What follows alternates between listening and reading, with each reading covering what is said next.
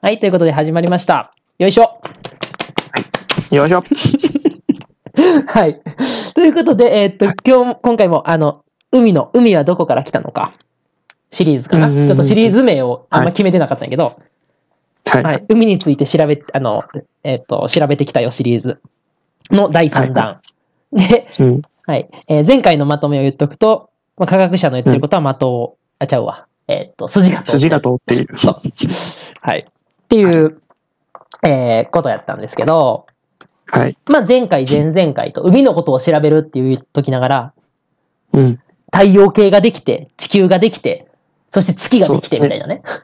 うんうん。そんな話ばっかりしてきたんですけど、うんうん。安心してください。今回からやっとね、海があ登場します。海というか水が登場します。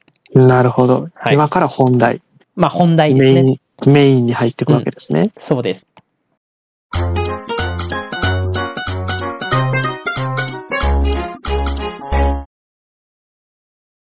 じゃあ、水は、えっと、うんどこから来たのかという話で、うんうんうえん。ーまあ、海で、ができるために必要なもの、なんですかって言われたら、100人に聞いた100人多分水って言うと思うんですけど、そうですね。水がない海はちょっと想像できないですね。うん。まあ、さ今さっきちょっと発言してましたけマど、グマね、オーシャンなんてあったありました けどありましたけどね。はい。まあ、今の海は水からできてると。そうですね。じゃあ、この水っていうのは、どっから来たんですかっていう話で、うんうん。で、一番最初に、水どっから来たのかの、えーっと、パターンのシナリオを2つ言ったと思うんですけど、はい。 1つが、地球がガッチャンってできた時に初めからあった。うん。で、2つ目が、えー地球ができてから空から降ってきた。うんうんうん。これまず、ね、どっちかは否定されてるんですけど、どっちだと思いますへーえー、どっちがロマンあるかなどっちの ロマンで考えロマンあるかなンで考えよう。いや、でも、うんロマンとして残すなら、うん。あれですね。だから捨てる方はうん、外から来たを捨てたい。ああ、元からあったっていう説を押していきたい。はい。ロマンとして。知ってるあのさ、地学って、うん。筋が通ってるんですよ。はい。だから、ロマンから導き出すのちょっとやめてください。そうか。うんじゃあこれ今外から来たんですね。はい。あの、今まで言ってきた話でさ、うんあの、スノーラインの話覚えてる はい。はい。いや、覚えてたけど今、わざとロマンに合わせて違うこと言 った。さては。ね、スノー、スノーラインの話ありましたね。こう、太陽から地区、地界からうん。火星まではうん、水が水蒸気として存在して、うん惑星の構成物質としてならへんけど、それ以上は遠いから、うん氷ってなくてうん構成物質になり得るって話のスノーラインですね。そうそうそうはい。覚えてるやん。ということで、あの、地球が、は、あの、スノーラインより内側にあるわけやから、うんうん。まあ、初めから水があったわけではないわけですね。はい。はい。で、まあ、逆にそのスノーラインより外側の惑星とか微惑星。うんうんみたいなものには、えー、いっぱい水が含まれてると。うんうんうん。だから、木星、土星、えー水う金ん地火木土、天王星、海王星。この4つはうん、水めっちゃ含んでます。の、潤沢ですか。そう。で、特にはいはい、この、えー後半2つ、天王星と海王星はもうほぼ水みたいなイメージ。ほぼ水はちょっと言い過ぎやけど、水がめっちゃ多いイメージで。なるほどね。そう。まあだから、ほぼ氷で惑星ができてる。そうそうそうそうそうそう。氷で惑星ができてるんですね。なるほど。で、えっと、まあもちろん、だから木星と土星も水でできてるように、うんうん。木星と土星の周りを回ってるような、うんえー衛星はいはいはい。とか、まあ、あるいはまあ木星よりもちょっと内側ぐらいにある、スノーライン周辺の、まあ、小さい惑星、うん微惑星っうんうんうんうん。はていいうのには水がた、えっと潤沢にね、含まれてます。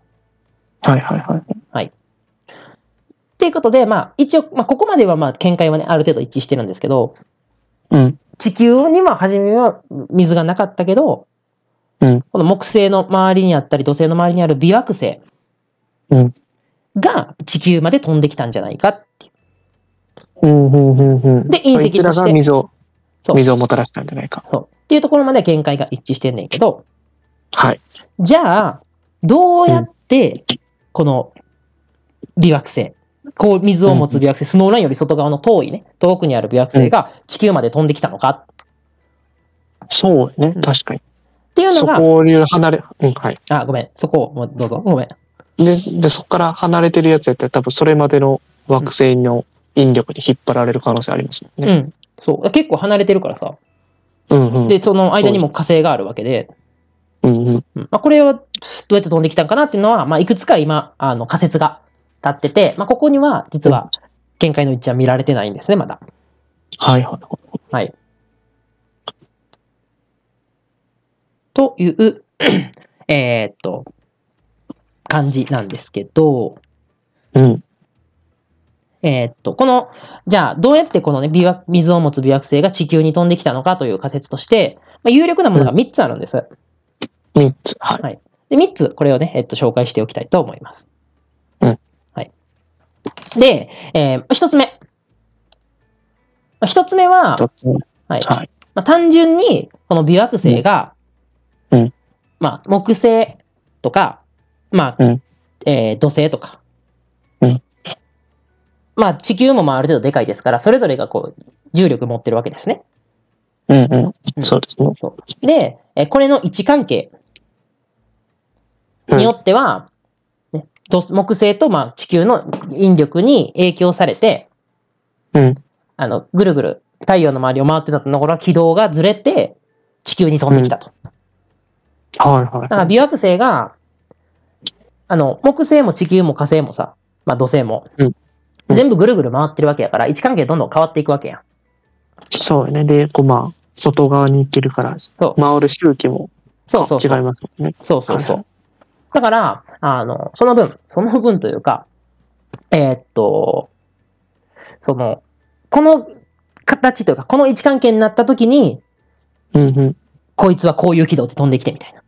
いろんな軌道に、その微惑星が行ったと考えても、まあおかしくないと。はいはい。いうところで、まあ、地球まで飛んできた微惑星もあってもおかしくないよね、とうんうんうんうんうん。いう話で、まあ、実際、今、地球に飛んでくる隕石の中にも水が含まれているものっていうのはあって、はいはい。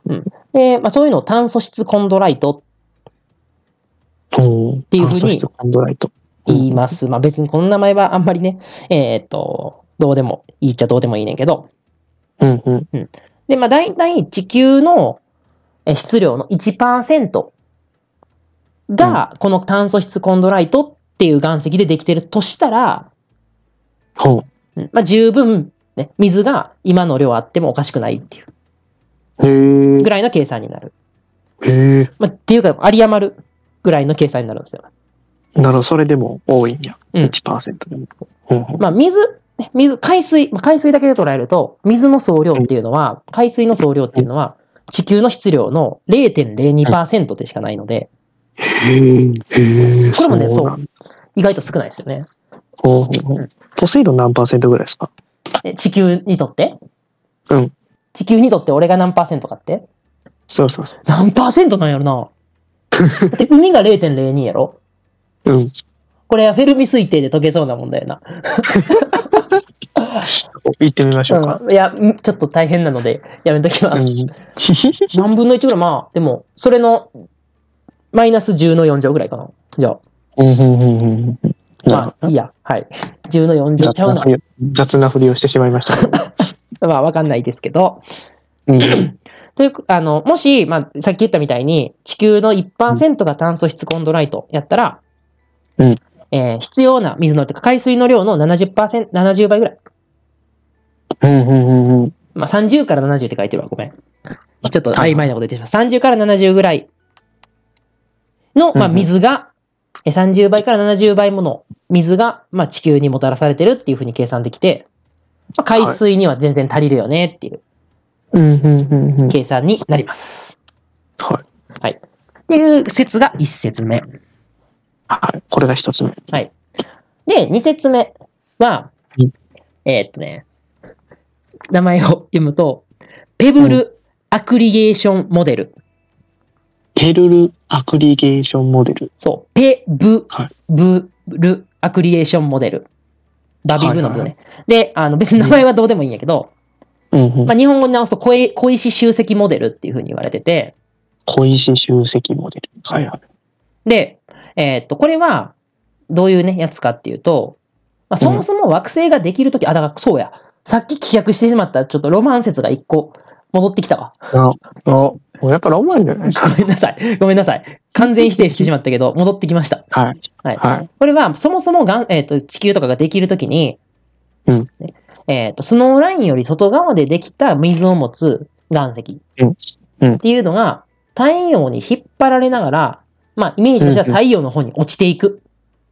はいはいはいはい。落ちていきながら集まっていったと考えると、うんスノーラインより外側でできたものが、うんスノーラインの内側で地球を作ったうん。なるほっていどう。ふうに考えられる。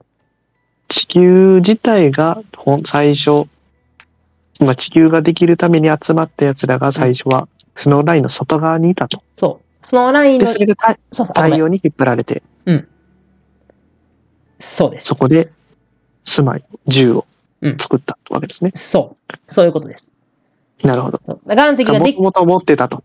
そうです。 あ、すごい、語気が強 い。ごめん。も否定ともと持しまってたごめん。否定しま、してしまってごめんな さい。はい。なるほどな。うんだから、まあ、水が、えっ、と、水を含む岩石が出来上がってからも、えーまあ、持ち込まれたっていうね。うん、うん、うん、うん。で、地球の、えー土台になったっていうパターンのモデルもありますと。うんうんはいうんうんうんで、これやと、今の海水の100倍を超える水が地球にもたらされてると。めっちゃ多い。めっちゃ多いはい。はい。というふうに考えることができると。いうことで、これでも、まあ、あの海ができたことは説明できますよ。はい。はいけど、けど、うん説明つくのに、うんロマンとか捨ててくださいっておっしゃいましたね。ごめんなさ い。ごめんなさいよし。満足した。満 足したこれが、これが2説目ですね。はい。で、スノーラインの外から期待を説明。で、あの、ロマン好きの皆さん。はい。あの、お待たせしました。お待たせしました。 この3節目。3節目が何より俺ロマンがあると思ってる説で。ロマン捨てろ言うた人え一番ロマン感じてるやんけ。そうやね。で、ここでロマンを監視会、あの、回、せ回収したかって、ほんまは。 ああ、そうか。そう。でも そ、の前に出ちゃそう出ちゃった。そう。2節目でロマンをな、回収してしまった から。なるほど。はい。で、これははい三どうい三う、説目。ね、どういう説かっていうと、うんえーっと、 ああ、それ、その前に、この説を説明する前に、一個太陽系の不思議、うん七不思議のね、うちの一つ。うん他の6つ思いついてないけど、七不思議のうちの一つを言っておくと、うん。えーっと、まあ、地球型惑星4つあります。水星、金星、地球、火星。うんで、これの大きさってどういう順番になってるかっていうと、うん小さい順から、うん水星、金星、火星、地球っていう順番になってる、ね。ほうほう。じゃあ順番が前後するわけですね。ごめん、また嘘ついたわ。ええ水星、火星、金星、地球。えー、火星2番目なんだ。そう。だから火星は結構外側を回ってんのにちっちゃいねん。ほで、これっておかしいんですね。おかしくうない、んうん。なんか直感に反しますよ。うん何がおかしいかっていうと、これってさ、うんあの、まあ、天体って、まあ、岩石が集まってできたものやから、うん太陽の周りをぐるぐる回って、うんでそこの岩石を集めていったうんうん。と考えると、うん内側にあるほどほど、まあ内側にある惑星ほど、うんえっ、と、円周が短いやん。回ってる。そう光点その。うだね。外側ほど円周長いやん。うん。ってことは、たくさんの岩石集められるはずやんか。うん。やのに、なのに、外側にある火星はちっちゃいわけよ。そうですね。その地球型惑星の一番外側のスノーラインから、スノーラインに一番近いはずのね、うん。一番高低周期が長いはずの火星が小さ2い。番目に軽いと。そう。おかしくないおかしいね。これを説明しようっていうのが次のモデルほなんですけど、うんどういうモデルかっていうと、うんこれは、うん木星とか土星が、うん一回、スノーラインの内側に入ってきたっていうモデルなんですよ。う。ほうほうほうほそうだから、う。うん。一回そのスノーラインよりも内側に、うんあの、ギュッとこう惑星が寄って、はいはいはい。で、その原子の木星と土星がうんうん。岩石をバーって持っ取ってしまって、うんうん。で、帰っていったと。元の位置に。なかなか嵐屋じゃないですか。ちょそっと立ち悪いですよ ね。う。だから、あの、火星がゲットするはずの岩石を、うんめ。っちゃ取られて、被 害者。そう。めっちゃちっちゃくなったっていう、かわいそう。説がある。火星が食べたかった焼きそばパン取られたんや。そう。そうですかねわ。いそ超かわいそうなの。う。うん。全然筋通ってないけどな、このま ま。いや、筋、筋は通ってるやん、でも。そういうことが起きたとしたら、火星がちっちゃいのを頷けるし、じゃあ、前提条件が筋通ってない。あ、内側に割り込んできたっていう。そうそうそうそう。でも、これはうん、実は観察から、こういうことが起きる可能性あるっていうのは、うん。あの、分かってて、はい。はい。太陽系、太、 太陽系、太陽系では、うん。ね、こういう大きい惑星っていうのは、外側にあるのが、まあ、あの、うん普通やんか。木星とか土星とか。うんうんで、普通にね、モデル、このモデルとしてはそれしかありえないと思ってたんですけど、うん。でも天体をね、外を観察してると、うん。中心の太陽みたいな星にめっちゃ近い場所を、うん。木星レベルの巨大な星が回ってるっていう状況。へえ。これが観察されてるんですよ。あ、そうなんやそう。だから、で、これってだから、こんなでかくて、えーっと、うんまあ、水とかでからできてる岩石あの惑星っていうのは、うんスノーラインのよりも外側じゃないとできない。これは、まあ、あの、 なんていうの、えー京都モデルから言ったら、うんスノーライン外側じゃないとできないはずなんやけど、うんでも太陽系の外を見てみると、うん中心の星の近くを回る木星がある。うんうん。これどう考えたらいいのっていうと、外側でできた星が何かの影響で内側に入ってきたっていうふうに考えられたうらん説明つくよねっ確かに。ていう太陽系の外の惑星っていうのが見つかってるんですよ。うんうんうんうんうん。これと同じようなことが木星とか土星に起きて、うんうんうで、んその逆のことがまた起きて、うん外に戻ったと考えても、おかしくはないわなるけほ。そうそうそう。なるほどな。そうなるほどな。で、事実火星が小さいわけやから、うんうん。筋通ってません確かに。 うん。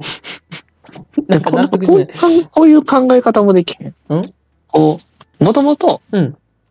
こう、まあ、スノーラインの、こううんなんかせめぎ合いぐらいのとこに、うん木星と土星がおって、うん。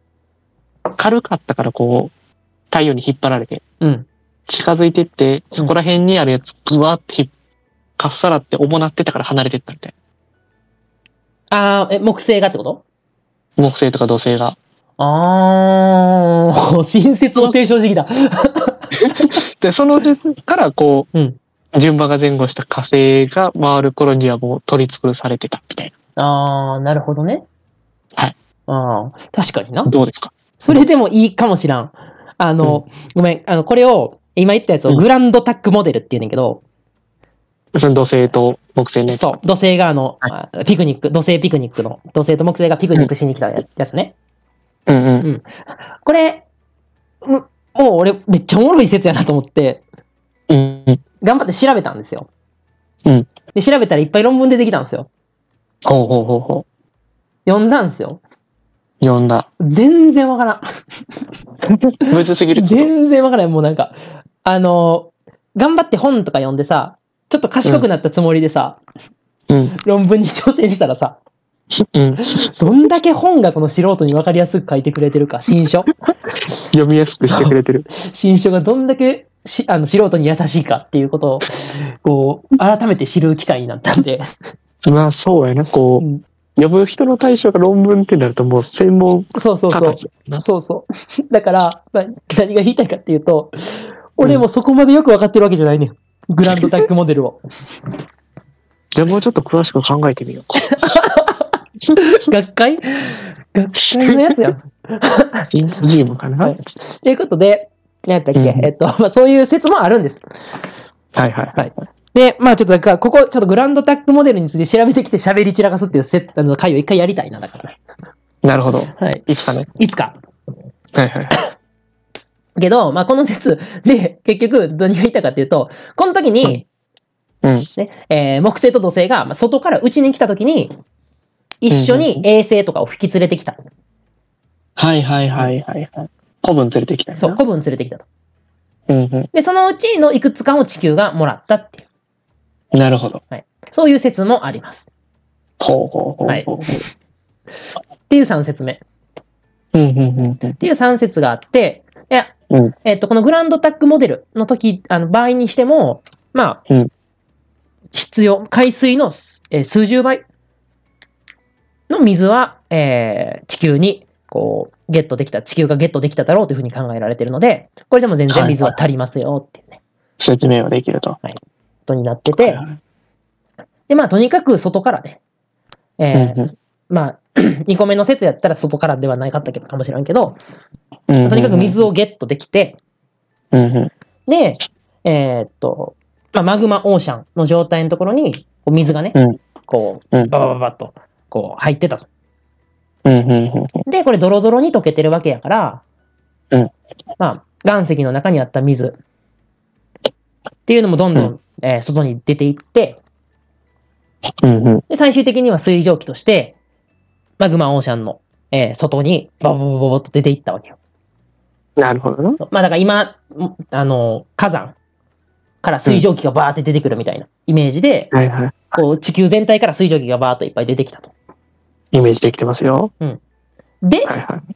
その水蒸気がどんどんどんどん上空に行くと何が起きます雲が生まれます。そうですね。外、外に行けば、えーっと、今度まあ温度が下がっていってうん、冷たくなって冷やされるから、仲間から離れますもんね。そう、マグマから離れて、宇宙はめっちゃ冷たいから、うんうだから冷えて水になって、降ってくんねん。ん。なるほど。雨とな。そう、雨となって降ってくるんですけど、ですけど、でも地球マグマオーシャンやから、うん。蒸発すんねん。お ー降る前にでそれがまたこう、そうま上にた上がって雲にそうぐるぐるしてますね。そう、ぐるぐるぐるぐるして、はいはこれをずーっと続けるわけですよ。い。